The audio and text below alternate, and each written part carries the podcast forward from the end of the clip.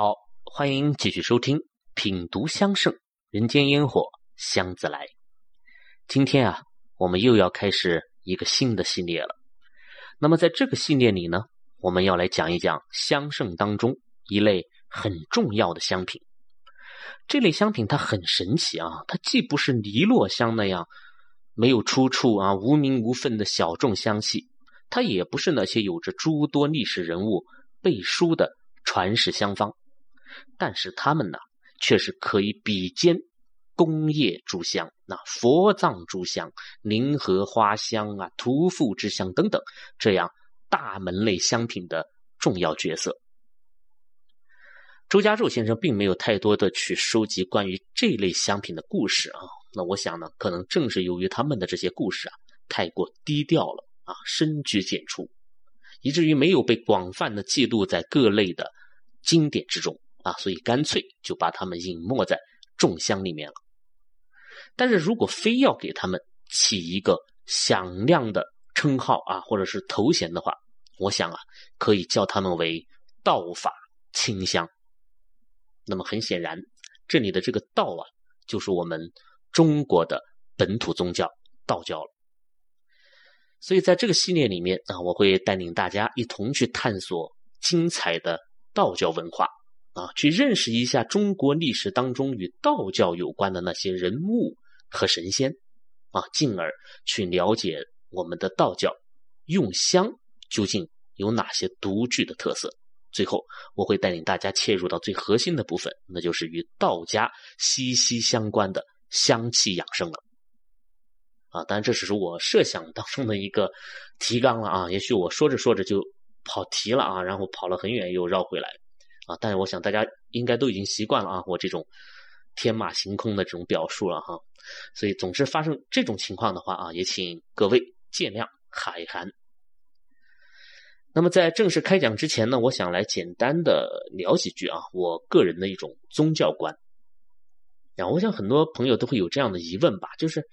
你在这个节目里啊，一会儿讲佛教，那一会儿讲基督教、伊斯兰教，哎，现在你又跑来讲道教，那你到底信哪个教呢？啊，你还有没有信仰了呢？啊，的确啊，像我这种人，如果放到这个中世纪的西方去啊，那是很危险的啊，那就是异教徒嘛，这个下场一般都很惨。但是在今天啊，这样一个无比包容、开放的时代。啊，我们的宗教观呢，其实也应该变得更加的开放啊，更加的豁达。这个宗教是什么？那很多人会单纯的认为宗教只是一种信仰，那或者就是一种组织啊，其实不是，其实它更是一种哲学啊，一种文化。比如说，我们人类啊，了解自己的历史，通常就是三种途径。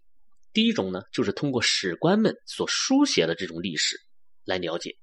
那么第二种呢，就是考古发现，而第三种就是宗教经典。我记得在前面的节目里曾跟大家说到过啊，这个西方学者是高度评价了这个玄奘法师的啊，他们说中世纪印度次大陆的历史就是一片黑暗呢，而玄奘才是唯一的光芒啊。为什么呢？因为我们通过佛教的经典填补了这整整。一片大陆的历史空白。那么，除了历史，那宗教所蕴含的其他的内容就更是博大至极了啊！政治、艺术、民俗啊、医学啊、哲学、天文学、地理学、航海学、化学啊等等等等，太多太多了，可谓是海纳百川，不可尽数啊！当然，我们的香文化啊，也在其中闪烁着耀眼的光芒。因此呢，对于宗教啊，大家大可不必存有戒心。无论你信仰的是哪个宗教啊，甚至于无论你有没有信仰，这都与你去了解这些宗教的文化呀是没有任何冲突的。啊，对于普通人来讲，它就是一种广泛的学习；啊，对于信教者来讲呢，则是一种别样的修行。而对于我们这些香学的爱好者而言，了解宗教文化。它恰恰就是一种探索香文化的绝佳的途径啊！当然，我给大家讲宗教啊，并非是要去探究那些至深至奥的大道理了啊，我也没有那个水平啊，我仅仅呢就是从文化的这个角度出发给大家浅浅的就讲一个基础啊，讲一个轮廓，从而呢便于我们更好的去理解与这些宗教有关的那些香气啊，仅此而已。所以呢，依然会是一个比较轻松的话题。好了，我们言归正传啊，我们该从哪里聊起呢？那就从还没有道教出现的远古时代啊开始聊起吧。这个远古有多远，我也不知道啊。但那个时候，我想地球上已经有人了啊。那么既然有了人，人呢就会看到生死。那么看到了生死呢，也就有了崇拜啊，崇拜生殖，崇拜鬼神，崇拜天地日月等等。那这便是最初的一种信仰。所以信仰的萌发呀，大多都是基于一种生命观的。那么我们中国古人啊，最初的信仰呢，也是这样的啊。我们不想有生死啊，我们都想拥有无尽的生命。所以如果把它总结起来，就是四个字：长生不老。这个长生不老呢，有两种途径啊，一种呢就是在人间长生不老，那还有一种呢就是飞升天界啊，成为神仙。啊，今天可能大家听起来会觉得很可笑啊，好愚昧，好无知。但是在彼时人们的心中啊，这就是坚定不移的梦想啊。古人深信这种梦想是可以实现的。那要怎么做，他才能够实现这个梦想呢？哎，古人认为最直接的方式啊，就是去寻找神仙。那么有记载的啊，第一位跑去找这个神仙的啊，应该就是我们的轩辕皇帝。这个皇帝啊，不是后来的皇帝啊，他是黄色的黄，因为相传他出生的地方这个土是黄的啊，所以得名啊。当然也能看出来，这个华夏文明的发源地确实就是在这个黄土中原。那么在《庄子》啊在右篇啊这个记载当中，就讲了皇帝问道广成子的故事。这个广成子啊是一位神仙，他住在崆峒山，也就是在今天的。甘肃省的境内，那么皇帝是久闻其名啊，于是就前去拜访。皇帝见了广成子，第一句话就是：“我闻吾子达于至道，敢问至道之经。”那其实这句话说的很明白，他就是来问道的啊，问这个至道之经的。但是这个所谓的至道究竟指的是什么呢？啊，其实，在当年这个道啊，并没有。太多的含义，很简单，说白了呀，就是一种长生不老之术啊。当然，这个广成子呢，他也也的确是有资格啊来做这个老师的，因为在记载当中，对于他的这个年龄还有一个具体的数字啊，一千二百岁。于是呢，这个广成子就有了这样的一番回答啊，他说：“至道之经，杳杳冥冥；至道之极，昏昏默默。”无事无听，报神以静，行将自正，必静必清，无劳汝行，无摇汝惊，无思虑盈盈，乃可以长生。那么这句话其实也很简单啊，它就是在教你一种长生的方法。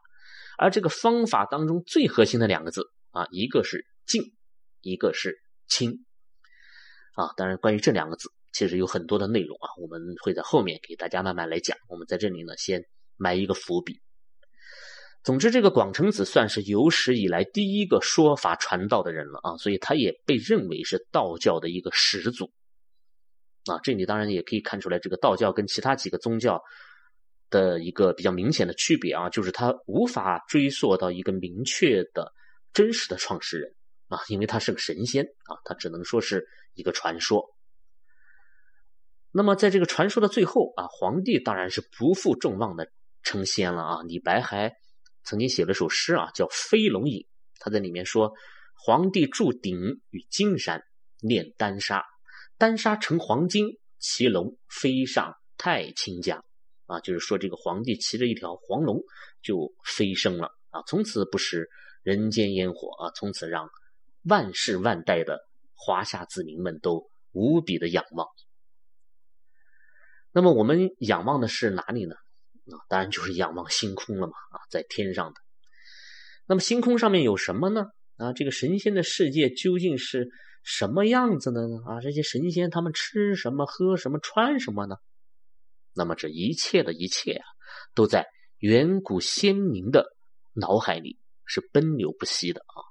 可能我们今天会觉得他们这种空想简直毫无意义，然而实际上他们却意义重大。古人会把这些对于仙界的想象给描绘下来啊，从而成为了壁画、帛书啊、玉石上的雕刻、陶器上的彩绘啊，甚至成为了博山炉上的那一派仙山秘境。那于是这些美好的想象，它不仅仅只是想象了，它们成为了一种艺术，世代相传，至今都还在影响着我们中国人的审美。那么古人还把想象当中所观察到的这些星空啊给记录了下来，从而成为了能够预测过去与未来的星象学，而星象学又开始流传，变成了今天最具科技含量的天文学。那么古人还曾锲而不舍地去访仙山、寻仙岛、找仙药，从而他们又写出了纵横万里的《山海经》。造出了那些可以漂洋过海的大船，那么这又造就了后来的地理学和航海术。那还有那些更具学术精神的古人呢？他们发明了炼丹啊，他们想用这天地之间的万物萃取出那些可以有助升仙的药丸。那仅仅一代一代的炼丹师们前赴后继啊，死而后已，但在这个过程当中却萌发出了精妙的化学。啊，相生相克的五行学啊，阴阳互补的养生学、医学等等等等。总之啊，先民们的这些无穷的想象啊，是给我们带来了无尽的财富的。而这些财富呢，也大多都与我们今天要讲的道教息息相关，因为这些最原始的想象就是道教的起源。接下来啊，时光一晃。弹指一挥，就从远古时代来到了公元前八百年到公元两百年之间。那么这段时间呢，就被今天的学者们称之为是人类文明的轴心时代。那么在轴心时代啊，古印度出现了释迦牟尼，古希腊出现了苏格拉底啊、柏拉图、亚里士多德，中国呢，那就更多了啊，老子、孔子、庄子、墨子等等等等，以及后来的诸子百家。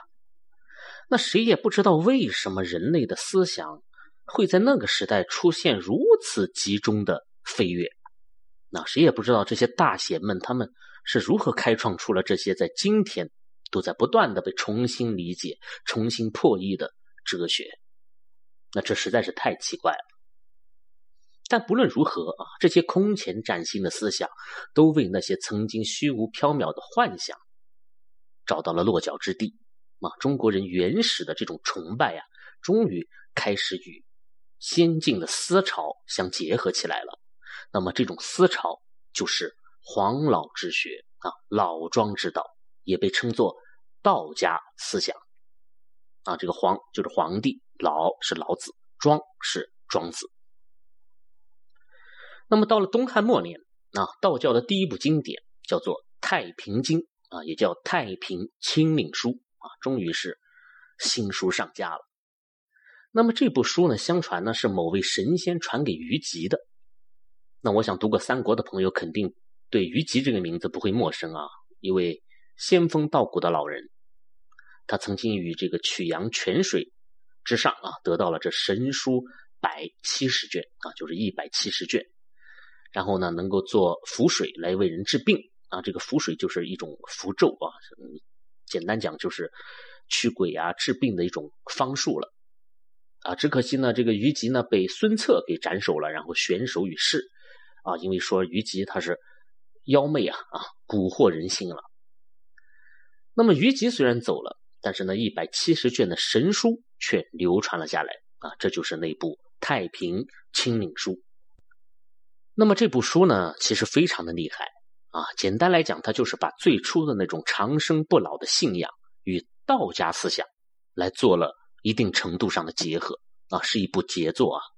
他把这种求长生、求升仙的这种愿望给扩展到了修行、养生啊、医学、治国啊，乃至于兵法等等这些方面。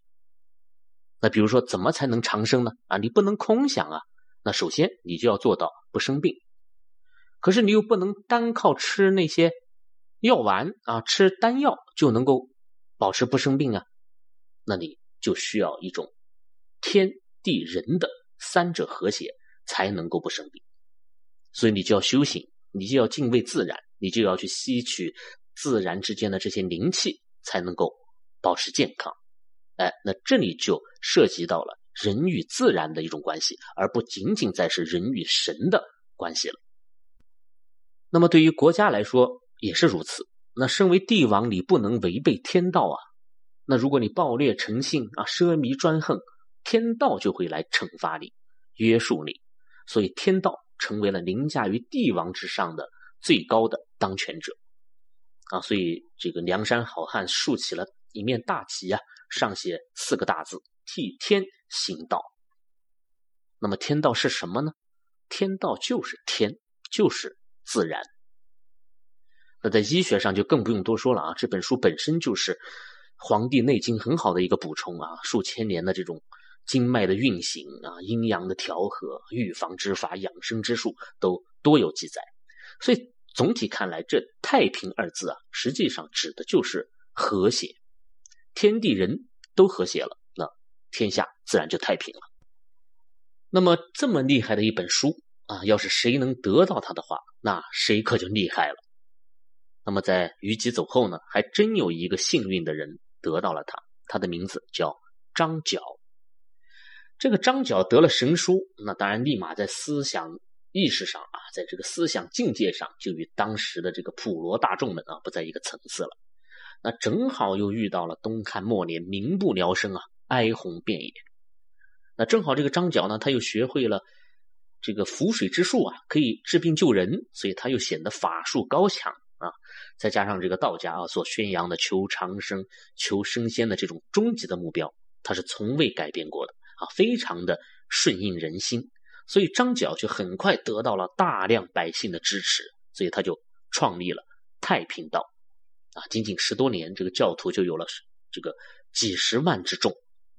那么，这个太平道啊，从某种意义上来讲，它就是第一个道教的门派。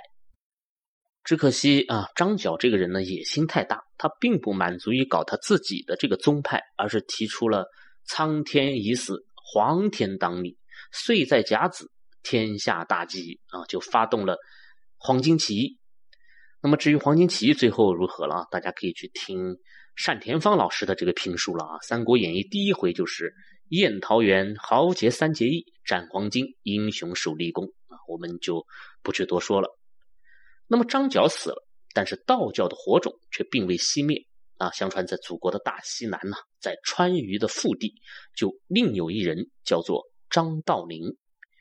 这个张道陵很不简单呐，他是名门之后啊，大汉名臣张良的后代，太学的学生，博闻强记，而且精通于黄老之学。那也不知道是什么机缘啊，当然在这个道教传说当中，这个机缘可多了去了啊，我们就呃不去细说。总之，张道陵就在这个川渝地区吧，创立了五斗米教，也叫天师道。这个五斗米啊，跟那个陶渊明那个“不为五斗米折腰”的这个意思是完全不同的啊！它就是一种会费，意思是你要入我这个教，你要交五斗米来啊！他的意思很简单。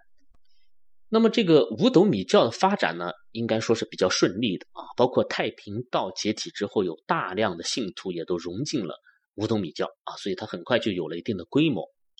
那么在三国时期，有一位雄居汉中的大军阀，名叫张鲁，他就号称是张道陵的孙子啊，五斗米教的第三代天师，所以他的这个势力啊，其实就是一支政教合一的军队，啊，所有的人都是五斗米教的教徒。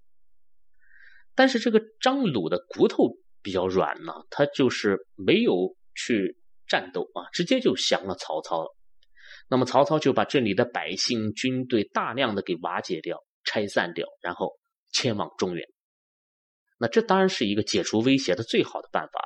可是谁也没有想到，却让五斗米教获得了绝佳的传播的这个时机啊！这道徒们可谓是四散开来啊，在祖国各地生根发芽。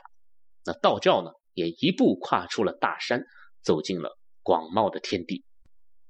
所以这样看呢，我们也可能是错怪了张鲁这个人了啊。我们可能会觉得他就是一个软弱的、无谋的啊这样一个人。其实他可能是大智若愚啊，他是未损一兵一卒就促成了道教的星火燎原啊，这是何其威武的一件事情啊！那么之后的事情我们就不去多说了啊，但还是有一个人值得一提的啊，他就是东晋的大炼丹家葛洪啊，也叫。葛仙翁，大家知道这个炼丹的方式是有很多的啊，他们大部分都是把自己毒死了啊，这就是因为他们都在瞎炼啊，没有理论上的支持。但是这个葛洪不一样啊，他同时还是一代名医，他精通各种各样的医学理论，各种各样的材料的药理药性啊，包括传染病的防治方法等等，所以他的这个炼丹呢，就炼出了新的高度。比如说，跟我们香学有关的一项啊，就是密陀僧。密陀僧就是炼丹炼出来的嘛，啊，金属铅啊加热得到了氧化铅，氧化铅呢是橙红色的。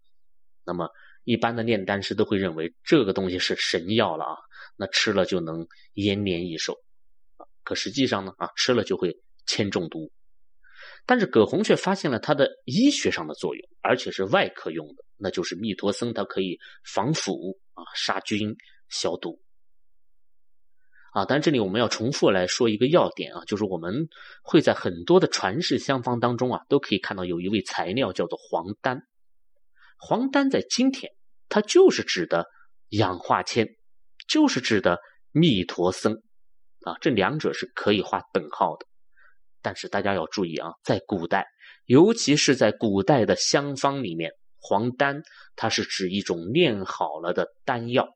这种丹药的成分里面不仅仅有弥陀僧，它还有铅、还有硫磺、硝石等等这些成分。所以，黄丹与弥陀僧在古代香方当中不是同样一种物质啊，这一点大家要注意分辨。那么，此外，葛洪呢还在炼丹当中发现了物质的这种可逆性啊，比如说这个朱砂加热就能得到水银呢，但是又把水银和硫磺放在一起炼制，它又重新变回了朱砂啊，就像变魔术一样。那么，这实际上就是现代化学的一种还原反应。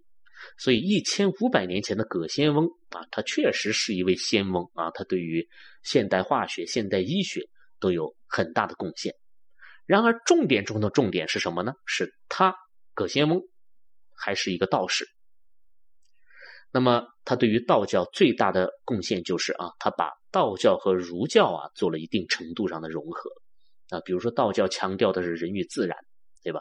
那儒教的重点呢，则是在人与人之间啊，强调人的这个品行和道德。那么，这两者一旦结合啊，一旦有了一定的。这个交集，它就会显得更加的全面了啊，更加的天人合一了。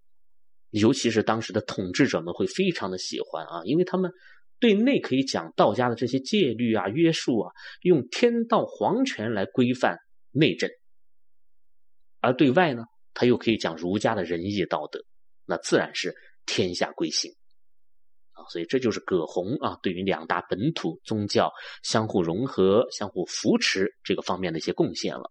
那也只有这样啊，才能够与逐渐兴起的佛教成三足鼎立之势。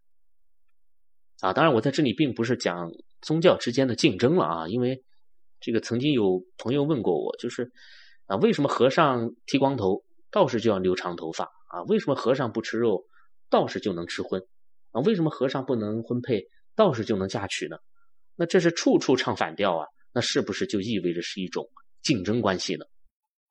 那么，其实我个人的理解呢，并不是这样啊。我认为这种现象应该还是来源于不同宗教本源上的一种文化的影响。那就拿道家来说，那道家是崇尚自然的嘛？啊，头发是身体的一部分，身体发肤受之父母啊，是自然所赐啊，那当然不能剃嘛。那其他像结婚生子啊啊，男女交合啊这些事情，那也是自然之道啊。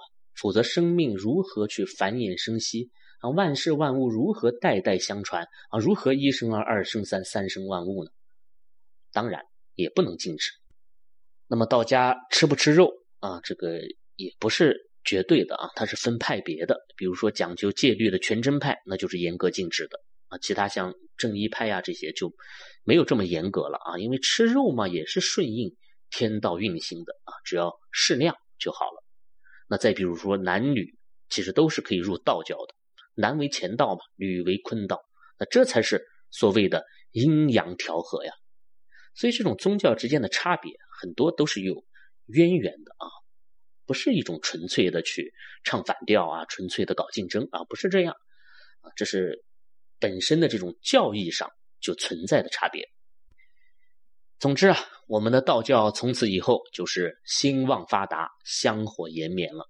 它包容着华夏文明几乎所有的过去，也承载着我们本土宗教与外来宗教和谐相处的未来。那么，我们了解道教的起源，了解道家的发展和变迁，接下来呀，我们就可以来聊一聊道家的用香了。